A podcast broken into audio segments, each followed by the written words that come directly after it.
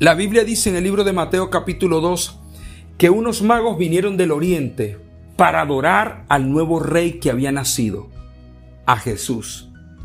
Cuando encontraron al niño recién nacido, se postraron y le adoraron. Abrieron sus tesoros y se lo obsequiaron al rey.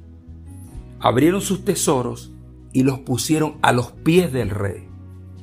Comparto contigo esta palabra porque estos magos tienen la actitud correcta que nosotros debemos tener en esta temporada. Buscar a Dios con diligencia y con todo nuestro corazón para adorarle.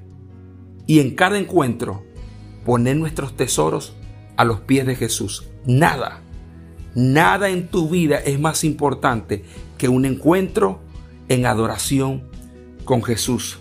Si tú le adoras con todo tu corazón, todo alrededor de tu vida, de tu familia y de tus negocios cambiará. La palabra dice que después de haberle adorado, ellos se fueron por un camino diferente, porque la adoración te marca una nueva ruta.